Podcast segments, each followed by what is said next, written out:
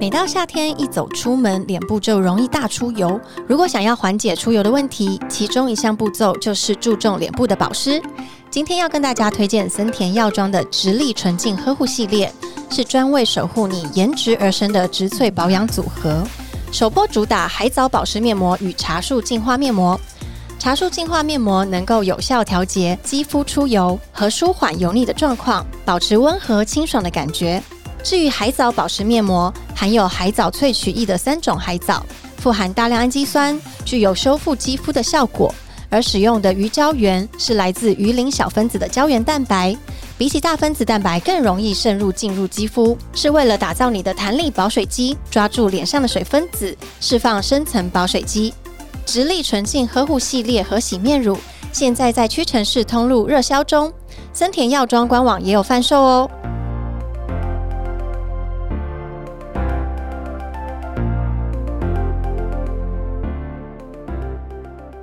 小暖。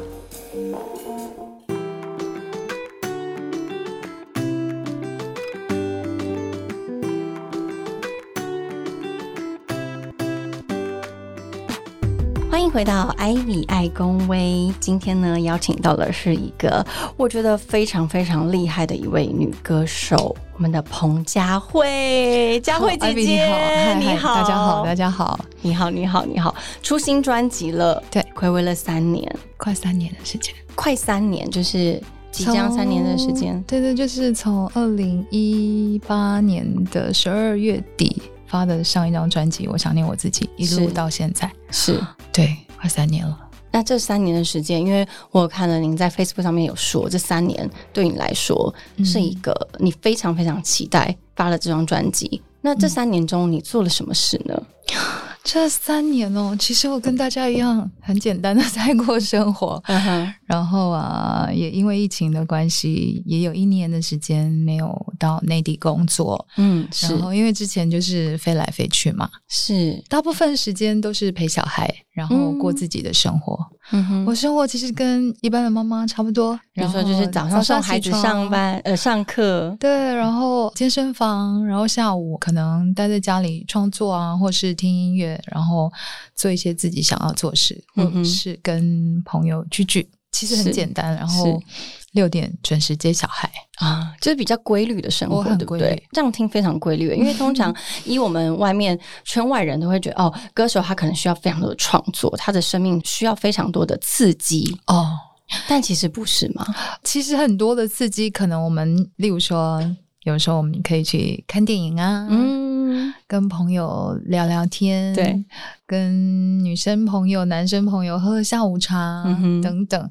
那在当中，我们就会听到别人的故事。嗯，看电影，我们可以看到整个剧情的发生。嗯哼，我觉得这些应该都是都是我生活的一些创作的一些来源，还有跟孩子的相处。我真要问说，是不是跟孩子也是一个很大的刺激？所以这一章啊。Intro 就是从序曲开始，这次我们做了十二首歌。是，如果加上我的 Intro 的话，Intro 就是那首歌叫《小熊》，然后我的企划总监很可爱，因为我们现在每一首歌后面都要有英文的解释嘛，是后面英文名字。这首歌它翻成 My Girls，为什么？因为这首歌《小熊》这首歌呢，是我跟我两个双胞胎女儿一起的创作。在他们八岁，就是去年的时候，是。然后大家听到的 intro 呢，也是我们没有继续进录音室录音。陈建奇老师，我的制作人，就直接用了这个 demo，然后再加以编曲一些声音，这样子吗？没有，就是我在家里弹唱的 demo。哇，对，然后，然后再加以编曲，加了弦乐，加了手风琴等等。嗯哼，对，就把这个 demo 很简单的。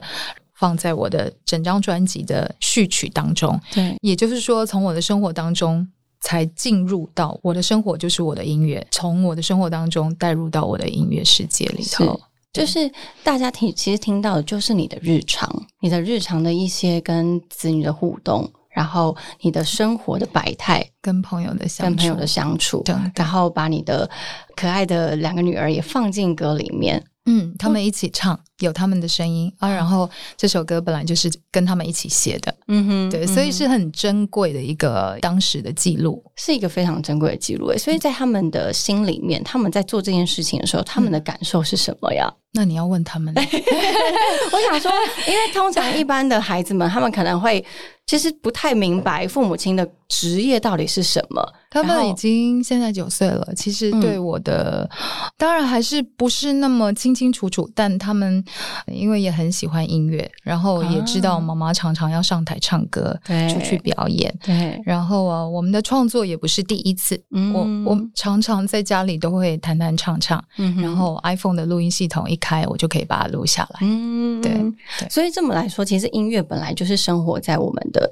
周遭，我们的生命力都是的，只是说每个人怎么样用你的方式记录你的生活。那我的方式就是，嗯，可能用声音、用旋律把它记录下来，然后把它变成一首歌，然后可以到录音室录音，把它创作下来变成一首歌，然后跟制作人讨论如何把它完整的变成一首。歌就是呈现给大家，可以让听众可以有更更更接近的一个感受，对不对？其实大家不用期待歌手好像要跟大家有多大的不同 其实我们真的也很简单。但我真的也觉得非常的贴切，就是刚刚佳慧姐讲的是，其实所有的歌手创作者，他的创作就是他的生活，他的现在人生到了哪一个阶段，他的歌曲就会到哪一个阶段。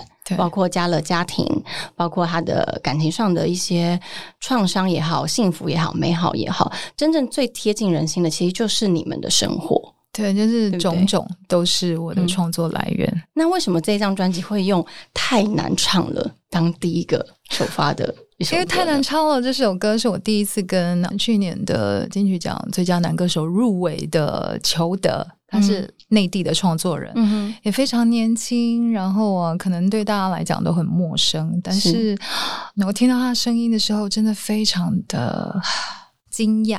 然后他的整张专辑都非常好听，然后他的创作力真的很丰沛。是，于是我就想说，这么好的歌曲，然后这么棒的创作人，我是不是可以有机会跟他合作？嗯哼。那我们就跟他邀歌，嗯哼，然后啊，他就丢过来二十几首的 demo 啊，一听，然后我就听到了大家现在听到的太难唱了，嗯哼。所以你第一次听的时候，因为好像你有就是发表说你心跳很加快，就是对于这首歌你真的有很大的感触，可以跟我们聊聊那时候的感觉吗？你第一次听到这首歌 demo 的时候，我觉得当时听到的时候，因为裘德的声音实在是传达的非常的尽兴，嗯，传达的很完整啊。其实当时好像是没有没有歌词的，嗯哼。那由于整个旋律真的太难，然后他在唱某些东西的时候，让我也觉得哇，这个怎么那么难唱啊？嗯，然后连你都觉得难唱了。然后我就跟我的呃计划宏宇哥，我就想说，哎，不如这个 title 可以请他发想呃文字发想下去，叫我觉得太难唱了，好像还不错哎。还是他有唱到几句，我有一点忘记了。反正就从太难唱了这个歌词去着手，嗯哼，对，所以这是一首除了技术上或是整个旋律上的难之外，我觉得。我们在说的难，不太是歌曲单方面的难啊。我们记录的也是，就像刚刚艾比说的，我们记录的是歌手的生活，嗯，对，生活面临的种种是等等。所以，如果是我们把它放在生活里面，其实太难唱了，是不是？就是有些人他可能甚至会觉得说，其实这个人生太难了。我是觉得，人生是一件不容易的事情啦。呃，如果要做到尽善尽美，好像。蛮难的，嗯哼所以啊，用唱的比较简单哦，真的吗？因为我还正想要问问说，其实对你来说，唱歌比较难，还是人生比较难？都难，都难，都难。要把歌唱出来简单，但要唱好一首歌，嗯，唱到大家可以有共鸣，唱到大家可以接受，唱到大家可以也许觉得哇。光是这个哇，我要获到大家获得大家的这种哇，嗯，真难的。那如果今天有一个大家在 KTV 要唱这首歌的时候，嗯，你有给大家什么建议吗？因为我光听我就快断气了，就把它练熟，练熟了就练熟就可以了吗？就你照着彭佳慧的方式试试看啊，先 copy，先先练熟，照我的方式唱。你的方式应该就是已经是一个非常难的方式。相信我在录音室唱了真的千百次，才有大家现在听到的这个版本。所以连你也要练这首歌，练很久很久很久，才有办法唱到我们听到这样子。当然，当然，嗯，真的有时候，其实当你在练习一件事情，或是你对一件事情热衷的时候。其实那份的坚持，跟你想要把这首歌唱好，或是我们想要把自己分内事情做好，是不是其实就是你多练习、练习、练习再练习？所有的自在都是来自于你背后非常努力的练习过后，你才能够找到那个诀窍，于是你才能够悠游自在的发挥。同意，我完全的同意耶！因为真的，我们很多时候，其实我们在称羡别人的有这么光鲜亮丽的。职业成果，嗯，包括佳慧姐得过非常多的奖项，但其实背后的那些的练习，跟你人生的历练，嗯，非我们本人真的是没有办法同等去比较的，对不对？就是虽然大家听到可能我会唱歌，但我背后的练习真的是每天都在练唱，一天要练多久？好好也没有多久的时间，就是说我可能每天起床第一件事就是把我想要听的音乐，把我的 speaker 打开。然后听到好听的音符，听到好听的旋律，我就跟着唱。嗯，对，所以应该说我的生活真的是离不开音乐的。除了爱唱歌以外，也很爱听歌。对，因为我看到你说你对于这三年来，就是应该是说您出道到现在二十五年了，你一直坚持做好唱歌这件事情。因为我只会做这件事，这件事。但我认为啊，任何一件事情都好，坚持是最难的事。对这件事情不容易，你有曾经想放弃过？当然有，当然。那是在一个什么样的状况下？曾经有过七年多没有音乐作品，嗯哼。那七年多的时间，但我还是保持在 pop 唱歌。那个时候有曾经想过，不如就转行，转行，转行，转行，去开一个 coffee shop。或者是开一个面包店，对，然后弄得很浪漫，嗯嗯，很好喝，就另外再做一个梦这样子，对，喝着咖啡，喝着下午茶，听着喜欢听的音乐，嗯。哼，哎，然后三五好友来，我想一想，哎。然后嘞，每天这样吗？好像不是自己喜欢这么喜欢的事情。这是一个你自己假想，你自己可能可以做的事。对，但我觉得，想着也是想着，嗯哼，对。但能不能把它做好，能不能把它变成是维生的？呃，经济来源，嗯或者是我们不能那么浪漫的过生活吧？我们还是要在一个状况之下，可以至少要做一件有成就感的事情。对，所以就是在一个现实的平衡跟一个你自己的梦想中，你拉回你自己，觉得你还是喜欢唱歌。对对对，我最喜欢的事情就是唱歌。那有没有一个方式可以告诉我们听众？因为爱公威的听众很多年纪又很轻的啊，他们不知道。什么叫自己的热情？找不到自己的热情，找不到自己的热情，是因为不够了解自己，嗯，或者是你没有很持续的去认识自己。然后，例如说，有人学钢琴，可能只学个几年就放弃，然后啊，爱弹不弹，爱练不练。嗯哼，因为我我说过，如果你只是为了交工作、交功课。交差，对，交差了事，这种心态一定没有办法做把那件事情做好。嗯哼，我还是觉得有些事情你可能要深入了以后，你才能够了解其中的乐趣。哦，绝对不是只有表面遇到一些痛苦挫折。其实唱歌，大家拿着麦克风在 KTV 乱唱，多开心啊！但你知道，歌手不能乱唱，是是是。但是你知道，歌手在录音室真的麦克风一开。然后听到自己的呼吸也好，情绪它是非常清澈、清楚的，很赤裸的。对，嗯。你没有办法就糊弄过去，对对，要有大家现在听到的成果。一首歌从无到有，然后是经过多少的时间，然后沟通、开会，跟创作人告诉他，我们希望是什么样的歌，跟写词的人，我们希望是从哪个方向开始，对，种种。这个歌手咬字可不可以这个韵脚，它发出来的声音好不好听，适不适合？好细节，任何对，所以它这些细节是包括你不仅要自己去认识自己，你也要接受别人对你的一些批评吗？都有。我觉得做音乐的人的心要是很宽的、很宽包容的。对，然后例如说，我可能唱不到嘻哈。我可能没有办法唱 rap，但我很喜欢听 rap。对，就是你的接受度要很高。对我各方面都要去一直听，一直听。所以等于是在一个你要持续走自己热情中的一条路上，你遇到困难、跟挫折、跟赤裸、跟别人的批判，都是非常基本要去面对的事情吗？对你可能有的时候，我就觉得像。很多歌并不是大家都能接受我的唱法，或是觉得都好听。对，很多歌迷也都会有一些批评。那我就会看看到了以后，我就会去想，好，我觉得我可以去听到大家对我的批评。嗯，但是呃，有些是无谓的，或者是有些是很有建设性的。嗯哼，这些我都可以。我想我是一个很成熟的大了解，我都可以很客观的去看，然后并且接受。所以是不是也是要非常明确自己的目标跟方向？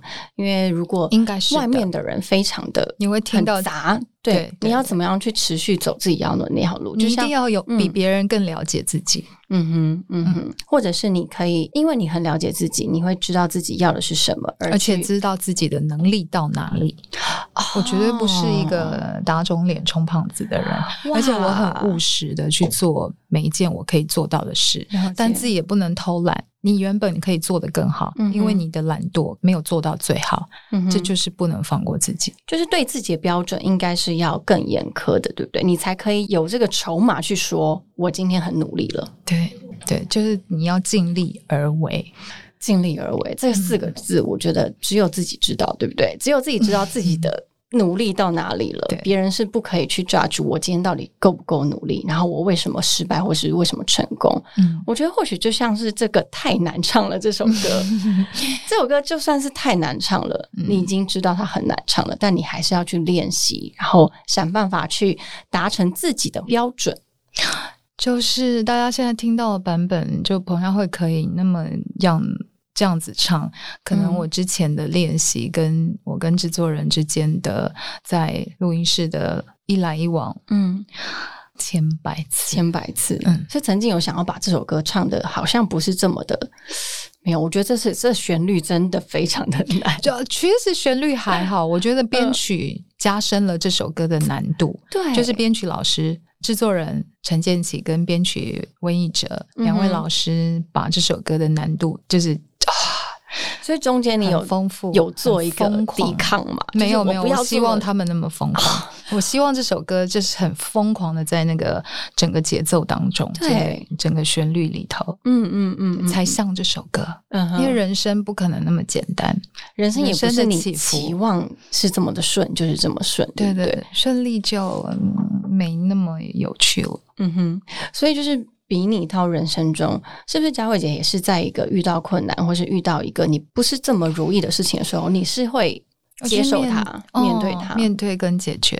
嗯嗯，对，因为我我另外一个身份也是妈妈嘛，是，所以我觉得自己去面对一些困难、解决问题的时候，嗯哼，孩子也在旁边看，是个榜样。对，身教很重要，身教很重要。你有没有一个明显的例子，你可以分享给我们？今天你在哪一次的身教没有这么的谨慎的时候，孩子学习了呢？然后比你有的时候很松懈的跟朋友聊天，不小心说一个。不太好的字眼，可能改天你就会听到的孩子那边突然间蹦出这句话：“你怎么会讲这个话？”然后你那天那天什么时候不是有讲？哇，无形当中你已经影响了这个孩子，没错，类似这样子，类似这样子。这个这个可能就是人家说孩子其实是一面镜子，对他就是身教，你的举手投足就是完完全全反映到他的身上。所以你妈妈跟你一样漂亮。不要有礼貌，我妈妈比我更漂亮，真假？好想看你妈妈。我妈妈比我更。我也希望以后我女儿真的像你一样漂亮。没有没有没有，我觉得很多时候其实是一个心理漂亮。我跟我女儿说过一件事情，你觉得漂亮比较重要，还是有礼貌重要？那她怎么说？我女儿说漂亮啊。我说错。有礼貌比较重要。那你们很好奇，为什么他会给你这个答案？他觉得漂亮比较重要。可能我常跟他讲说：“你怎么那么漂亮？”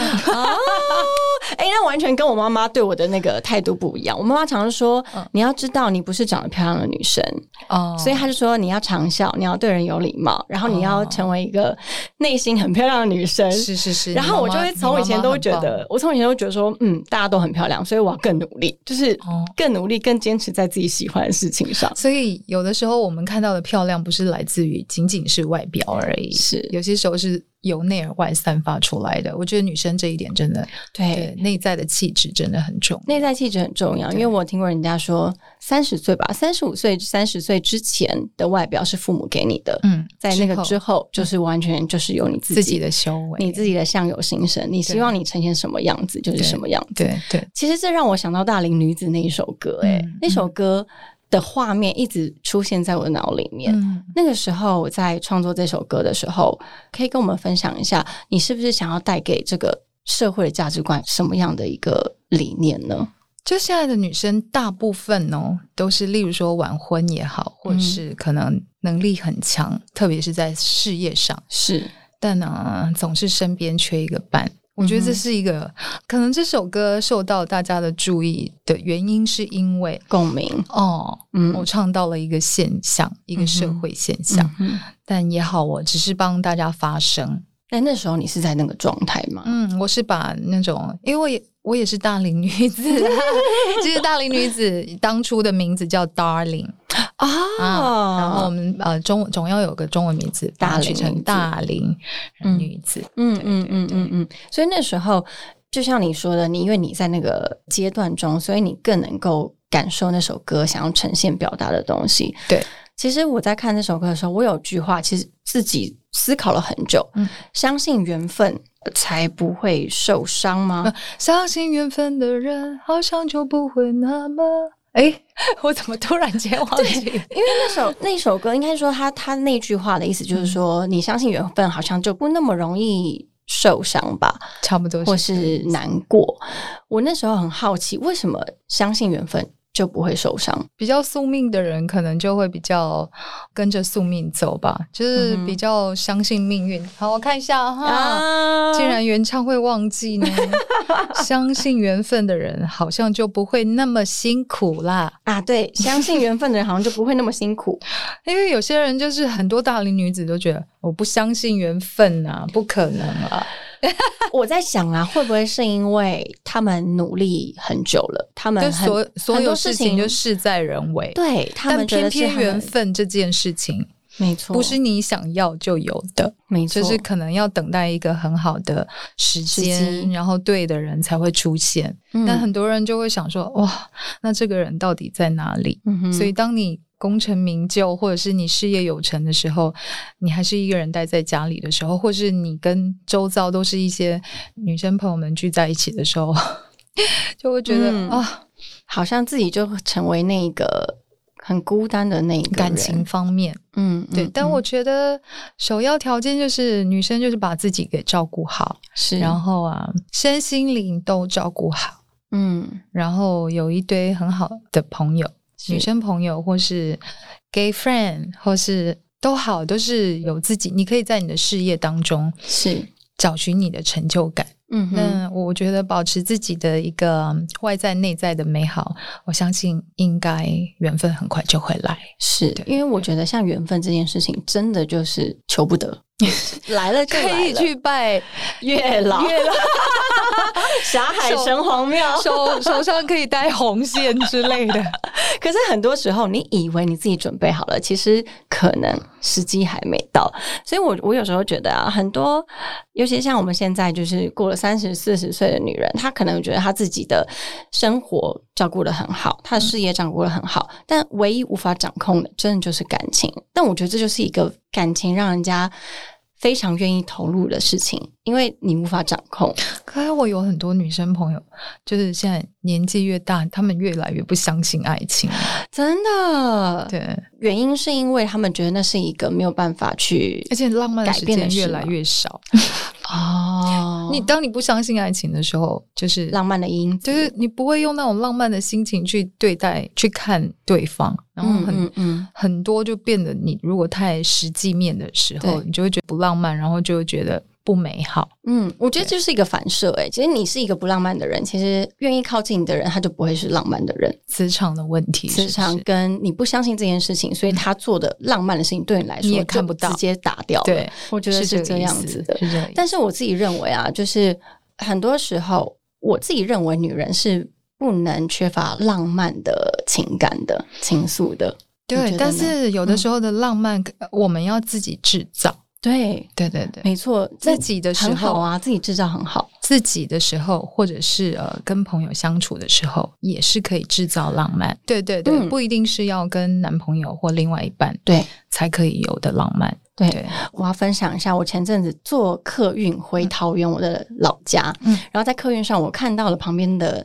机车骑士，他的背上有一只蝴蝶。嗯。就是在停车的时候，然后蝴蝶是真的活的蝴蝶，然后停在他的身上，停在他的身上。你想到什么？你当下如果你是我，你会想到什么？超浪漫的，他是不是？他身上是不是有不同的香气？我那时候就我也是这样觉得，然后我觉得好浪漫哦。我觉得这个会不会是他们上辈子有什么缘分呢？或者是这个蝴蝶飞累了，停在他肩膀上休息，然后你提供给他一个地方休息，还是他那个蝴蝶其实是一个灵魂，然后他马上就被附身了。瞬间变鬼故事，以前小时候天眼不是这样演的，真的不是。但是我觉得就是非常有趣，就是突然变得蝴蝶是那个恶魔的降临嘛，女鬼。但我我我 我的意思说，一件事情用不同思维就可以变成这样。对，因为我分享在我的社群上面，然后因为我一开始就是先下一个标题说太浪漫了吧，就是有只蝴蝶停在有我拍下来，有只蝴蝶停在他的身上，然后大家有人有一样的反应，就说真的好浪漫哦，然后有人说我不懂浪漫在哪里，就像我们刚刚说的，其实。我觉得不要说女人，人在一定年纪之后，你有太多的社会历练，你看过太多残酷的事实，嗯，其实你忘记你自己很纯真的那最直接的感受，嗯，这个是我们其实可以在任何阶段都可以抓回来的，嗯嗯，对不对？我觉得同意。就像佳慧姐，你在创作的时候，是不是要持续让自己在一个这种情绪中呢？录音期间，或者是在写歌的期间，嗯，的确会在自己的那个状态。黑洞状态黑洞吗？对对对，就是一个完全没有任何人可以，就你都听不到其他的声音，好特别。或是我录音的期间，也都要进入到这个状况，所以我一天当中的角色。切换了很多 哎，对对对，所以妈妈又切成嗯歌手，对对对，所以有的时候我从录音室回来的时候，好几次啦，我会请，呃，例如说我坐自行车嘛，可能会停在大概距离家里三五百公尺。的时候，嗯，我走回家，我恢复一下心情，不然我还在。例如说，我唱，说实话，我可能还在那个感受当中，因为戴着耳机唱，对，也唱了一整个下午。可是当你们一打开那一刹那，就是你的生活的开始，就是你的实际生活开始。嗯，可能一打开就骂骂骂骂妈妈妈妈妈妈那个怎么怎么怎么，哇哇那个，如果你还是用当时的状态，你会进入不了生活的世界中。对对对对对对对。那你觉得你对于这样的角色切换是沉迷的吗？